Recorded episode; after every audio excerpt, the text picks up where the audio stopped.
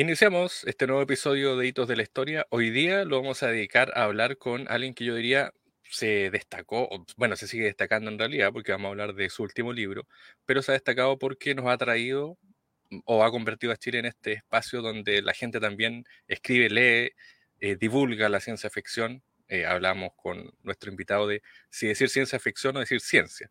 Pero bueno, ahí lo vamos a debatir durante este espacio. Está junto a nosotros Julio Rojas, él para muchos el creador de esta serie, quizá una de las más reconocidas a nivel internacional por el impacto que tuvo y que sigue teniendo con La Ruta Secreta y otros proyectos, que es Caso 63. Pero hoy día vamos a hablar de eso, quizá al final del programa, pero vamos a hablar de su libro, Un Mundo Imposible. ¿Es tan imposible ese mundo? Se lo vamos a preguntar a Julio Rojo, que está junto a nosotros hoy día. Julio, gracias por el tiempo. No, gracias a ti por invitarme a tu programa. Muy contento de estar acá contigo. Bueno, te decía antes de iniciar que em, terminé de leer el libro, o sea, eh, horas antes de, hacer este, esta entrevista, pero es porque em, uno no puede dejarlo. Eh, estas cosas que pasan con, la ciencia ficción.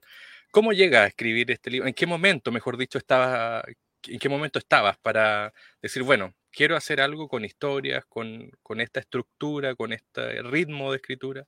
¿En qué momento estabas cuando comenzaste Un Mundo Imposible? Estaba terminando un, libro sobre, em, que se llama Freeland, que era un libro sobre eh, la posibilidad de que los terraplanistas o personas con, algún tipo de, criterio que no tenía que ver mucho con la evidencia y con la ciencia, sino con más con la narrativa, se apoderara del mundo y genera una distopía. Entonces, me metí tanto en eso del tema de, ciencias eh, o paraciencias o, o realismo mágico en las ciencias, que pensé, ahora quiero escribir algo sobre lo contrario, sobre hacia dónde va la ciencia en este momento y hacia dónde se dirige cada una de las investigaciones de frontera.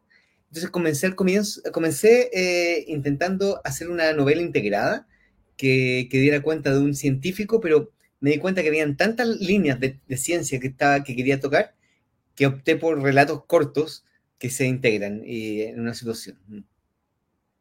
Bueno, y de hecho em, también está esta, esta forma de escribir tuya que em, a muchos les llama la atención, que es la convicción. Es decir, cuando uno lee el libro, cuando lee Un Mundo Imposible, está esta convicción de que eh, hay datos muy certeros, científicamente hablando, eh, y que no, es decir, uno no los cuestiona, sino no, que lo incorpora a la lectura. ¿Cómo es la preparación tuya, por ejemplo, para eh, en el tema científico para agregar estos temas que son a veces complicados en términos de, entender, pero que para el lector son tan fascinantes. Claro, mira, ah, yo creo que la clave de una ciencia ficción realista, que como tú bien dices, es más ciencia que ficción, es que la, parte de la ciencia sea realmente, esté, bien asentada en lo que está pasando ahora. No, sería como un poco decepcionante, y a mí me, decepcionaría leer un libro que con que, en que yo googleo una parte y no, no funciona, eh, no es como debería ser, eh, o no tiene un fundamento científico adecuado, así que intento siempre darle una especie de, soporte súper realista a lo que estoy escribiendo. De hecho, tanto que intento que sea lo mínimo lo que se ficciona y solamente estoy juntando puntos. Pero, por ejemplo, la primera historia que tiene que ver con la tecnología de edición génica, eh, incluso me doy, yo sé que es arriesgado porque a veces se pone un poco denso, pero sí explico muy bien el proceso, quiénes son ellas, las que lo inventaron, es todo real. La única persona que no es real es la protagonista, eh, pero también está basada en, otra, en, en otros em, personajes que sí son reales y que ha cambiado algunos nombres. Pero sí, pero también pasa lo mismo cuando uno escucha una serie médica o una serie como de, de, de abogados que uno sabe inmediatamente cuando son series, mal hechas, donde uno entiende todo y parece que son diseñadas para el público y las series realmente buenas, que uno no entiende nada, pero, pero sí se lo cree. Y a propósito, no, quiero dejar de preguntártelo porque siempre me imagino que, no sé si se lo han consultado, pero ¿cuáles son como tus tu fuentes? Me, me, llama la atención, por ejemplo, en algunas de las historias que hay mucho como este estilo que tenía Julio Cortázar o otro de estos maestros eh, cuando escribían, que es como que eh, no te van preparando, sino que te tú llegas al final y ahí como que das la vuelta, por así decirlo, con, con la historia. ¿Cómo ¿Cuáles son tus tus próceres, por así decirlo, esta, gente que te, que te formó en la lectura? Sí, definitivamente Cortázar. Eh, me gusta mucho Félix Kadik eh, completamente. Soy súper borgiano, me gusta Borges mucho, mucho. Eh, y, claro, y también intento como, vengo de una formación más audiovisual y entiendo a veces la importancia de un cliffhanger y de generar un, una especie de punta al final del relato que te deje con una reflexión. Creo que cuando se prepara demasiado eso se pierde el efecto dramático de quedar un poquito pensando, a ver, a ver, ¿qué acabo de leer? Vuelvo a leerlo de nuevo. ¿Qué está, qué está pasando acá? Eh, aparte que la vida es así, creo que en la vida los grandes giros suceden de improviso, no, no, no, son como de fuego lento. Eh, así que intento hacer eso, intento honrar siempre como la, visualidad, eh, son relatos muy visuales también, y, trato de que los diálogos sean muy naturalistas. Eh, es eso. Bueno, em, vi por ahí otra entrevista que hicieron hace poco y te preguntaba a alguien cuánto de realidad y cuánto de ficción, y tú dijiste que era no, más de 97% era realidad. Eh, sí, sí, yo creo que sí. he revisado como cada, cada uno de los, digamos, de los relatos tiene, uno podría pasarlo por una especie de detector de mentiras y uno diría, bueno, eh, aunque ha cambiado ciertas cosas, este señor lo que hace es que toma un 90 y tanto por ciento verdad, porque creo que le cambié un par de, un par de nombres a algunas proteínas o algún tipo de proceso, pero muy poco. Y eh, obviamente sí, la capa, la capa para poder contar la historia es una capa de, mentiras, pero cuando se habla de un tipo que es un egipcio que está buscando una, una especie de, modelo de, para que las computadoras razonen por sí mismas y, y adquieran conciencia, va a un monasterio. Ese monasterio es real, todo lo que hay ahí es real, las menciones de los libros son reales, la situación de la primavera árabe, es real, la carretera que usó real, todo real. Eh, solamente un par de cositas no. Que no, puedo contarlo porque sería un, pequeño micro spoiler, claro. Pero sí, eh, eh, creo que intento que. Es que lo que pasa es que ya las, la situación actual de los acontecimientos, tanto políticos, científicos, sociológicos, ya es lo suficientemente irreal, ya es lo suficientemente extraño para que no, hay, no haya que forzar y doblar el rizo. Ya está todo raro. Claro, y está en desarrollo además. Sí, claro, claro. Sí. Hablemos del libro. Pues, está, bueno, para la gente que lo va a leer va a encontrar que está dividido en tres partes. Eh, Serendipías o Serendipity, como le dicen a alguien eh, por ahí. Claro, eh, casualidades, causalidades, perdón, entrevista y conferencia. Eh, ¿Por qué dividirlo en esas tres partes y por qué esos temas como, como ancla, como base? Sí, porque los primeros se fundamentan en que por un, por un evento cualquiera se genera el evento creativo científico. Que yo creo que la mayoría de los eventos creativos científicos, los descubrimientos científicos, vienen de serendipias, de, de, estas conexiones extrañas que pum, saltan. Em, eh, en, la segunda que son, bueno, hay eh, causalidades que es, son relatos donde uno puede generar un movimiento que impacta a otro, impacta a otro, impacta a otro y va generando un evento final. Y conferencias son eh, relatos de un solo tiempo donde alguien da una conferencia o dice o plantea un punto de vista, em, ya sea una entrevista o ya sea una conferencia pública. Eh, y, me pareció que era una manera ordenada de, agrupar estos relatos.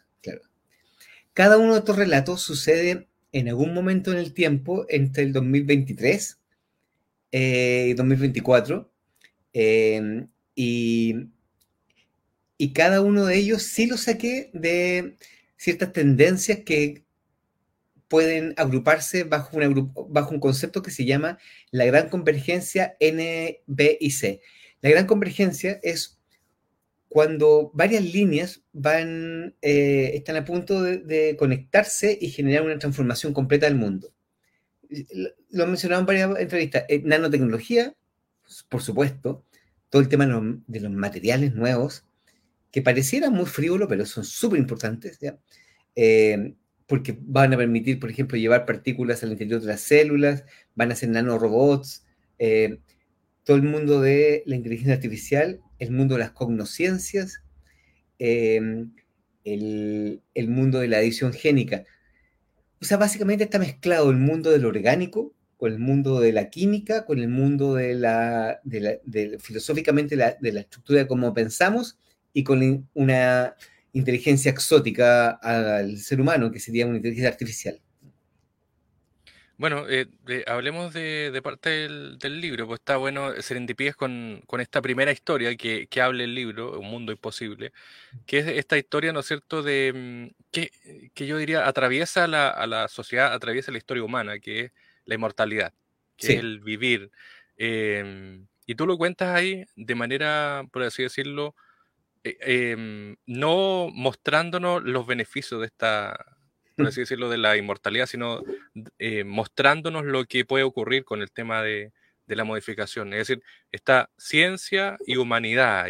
¿Cómo, ¿Cómo abordar esos dos temas que hoy día son para muchos eh, solo quieren vivir más, quieren estar viviendo más. Sí. porque suena, muy tentador el tema de evadir la muerte y vivir para siempre. Imagínate qué entretenido.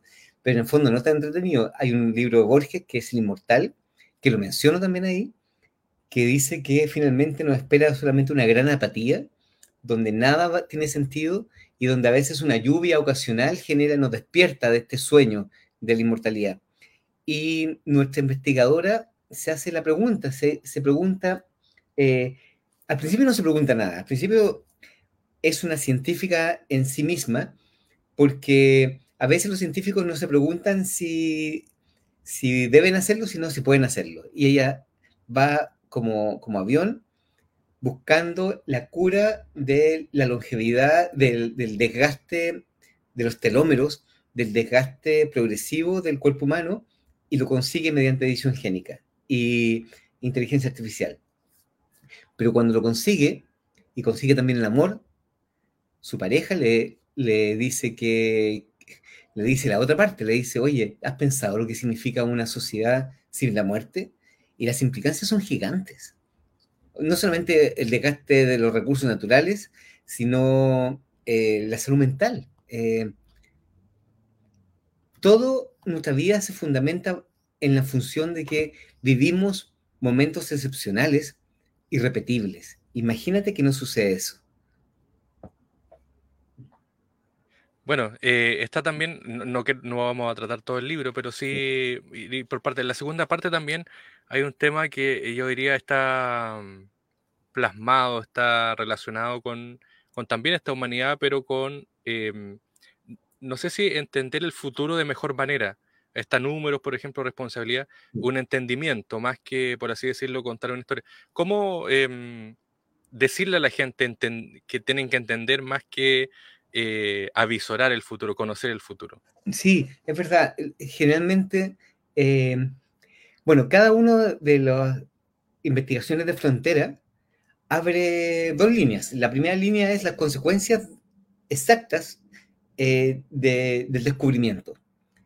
Eh, por ejemplo, que el sistema inmunológico se, refuerza de manera gigante con el perdón, ya, por ejemplo. Eso es un hecho. Eh, se puede medir eh, indicadores de inflamación, indicadores del sistema inmunológico, migración de linfocitos, lo que sea, versus gente practicando el perdón, versus gente que está atrapada en el pasado.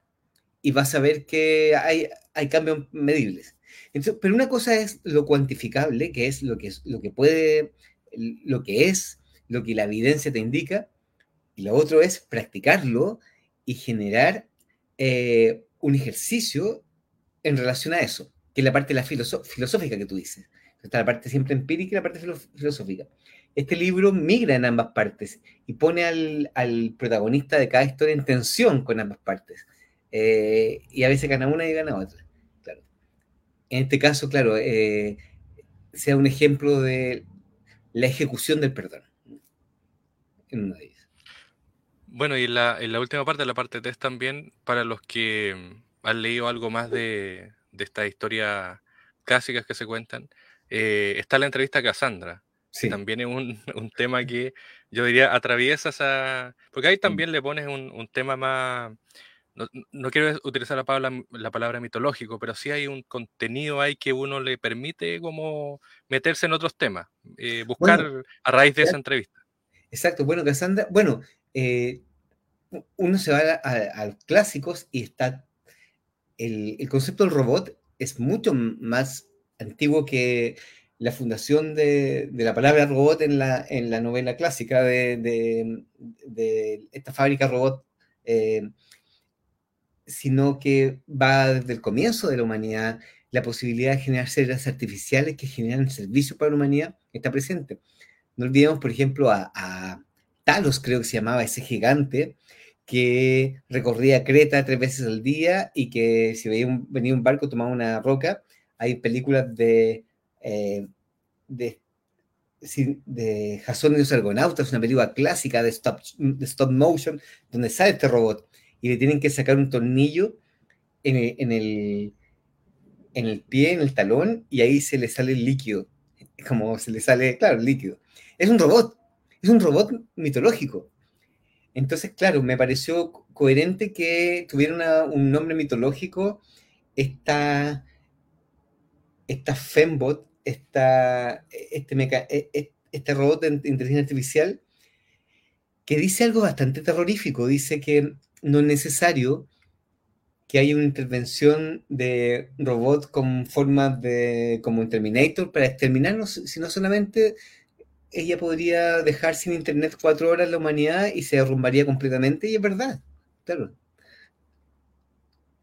Bueno, y, y algo que hoy día nos estamos preguntando, es decir, hasta dónde, cuál va a ser el cerco que va a correr la inteligencia artificial, la realidad virtual, cuál va a ser el beneficio y, las cosas negativas. ¿Cómo te lo eh, planteas tú también, eh, mirando esto desde dentro, desde la escritura, desde contar esta historia para que la entendamos los que no, no, no somos tan ávidos en, en estos temas? en primer lugar, como una especie de, de- no creo que las historias tengan que ser, tengan que tener una- un afán didáctico, eh, sino un afán como a veces reflexivo o poner en tensión tus creencias. Creo que hay que reflexionar sobre qué pasa cuando dejamos de ser el centro del universo en cuanto a los seres conscientes del universo, seres inteligentes, y somos desplazados por inteligencias exóticas. Que es la misma situación que, podríamos, que podría sucedernos a nosotros como humanidad si descubrimos que hay vida extraterrestre. Una inteligencia extraterrestre, una inteligencia exótica, eh, nos pone en una especie de... no, no, nos aleja del centro y nos impulsa hacia una esquina. En un ejercicio de humildad, donde todo lo que concebimos deja de ser relevante, porque se caen las religiones, eh, hay que reformular la física, hay que reformular miles de cosas, hay que volver a pensar el universo. Lo mismo con la inteligencia artificial. Hicimos un, hicimos un juguete que pareciera comprender la estructura del lenguaje humano y sacar inferencias. Eso es ahora. Es un pequeño, una guaguita. Tiene un mes y estamos rodeados de esa guaguita humana, está rodeado, siempre pongo el ejemplo de eh, chimpancés. Son súper inteligentes los chimpancés. Y está la guaguita y juegan con la guaguita. Después cuando tiene cuatro años gatea y se juega con los, con los chimpancés, le dan comida y todo lo demás. Pero cuando sea, cuando tenga 40 años, cuando tenga 35 años, no hacer lo que los chimpancés quieran. Es un ser humano que está rodeado de chimpancés. La misma situación es la vislumbro en la inteligencia artificial. Va a ser una evolución tecnológica irreversible. ¿Estamos preparados para eso? No. En este momento no. ¿Lo vamos a estar? Ojalá que sí. ¿Lo vamos a regular? Ojalá que sí. ¿Se puede regular? Uf, lo veo súper difícil porque son mecanismos de caja negra. No es que como que alguien tenga que meter la mano y poner un, tornillo o una especie de estampilla para que la inteligencia no se haga más eh, inteligente. Es como, ¿cómo haces que un ser humano no sea inteligente? Eh, por ejemplo, ¿qué restricción le haces? ¿Lo privas de los sentidos? Igual la inteligencia se abre paso. Y en, en ese sentido, Julio, también tú vienes de, desde el mundo de las comunicaciones o has tenido éxito también, lo decíamos al inicio, con, con el podcast, con la historia. Em, ¿Cómo fue asumir también el, éxito y el impacto eh, en ti de Caso 63? ¿Cómo lo, lo tomaste? porque mm. claro, por ejemplo, hay gente que dice, oh, el mejor podcast o el premio Ondas, qué sé yo. Pero ¿cómo, cómo se vive en la interna eso? ¿Cómo también te desafía a seguir creando, escribiendo? Sí, mira, intento no, no competir conmigo mismo, eso es lo primero. Yo creo que, y, y eso me, lo tengo casi escrito, no, no tengo... Primero me creo mucho el cuento de, de, que a uno le vaya bien o mal eh, durante mucho tiempo, son solamente momentos bien específicos en, tu historia. Y esto va a pasar y, ya está pasando y viene otra cosa. Lo que sí me, me, me ha motivado es a seguir escribiendo ciencia ficción. Y tanto que, eh, que cuando tú tienes una situación donde fue bien, te puede permitir darte algunos gustos que son que puede que no sean tan masivos, pero sí son cosas que tú quieres decir. Y por ejemplo, Un Mundo Imposible es así, porque son cosas que yo quiero decir, que hay un par de libros, hay un par de relatos que eh, me explayo en situaciones como de descripciones científicas, que puede que a alguien le hubiera dicho, oye, pero saca eso, que está muy enredado, no importa, yo quiero que esté ahí, y eso me ha permitido. Si no hubiera tenido la primera cosa, no me hubiera permitido, no, no hubiera podido hacer esto. Eh, así que siempre es un tema de equilibrios. Y en el ámbito internacional, eh, ¿cómo, ves también este, tema? De hecho, ¿cómo fue el, impacto que, tuviste a nivel internacional? Porque recordemos que Caso 63 no solo fue una audioserie chilena, sino que fue con gente afuera. Es decir, eh, ¿cómo fue el trabajo ahí?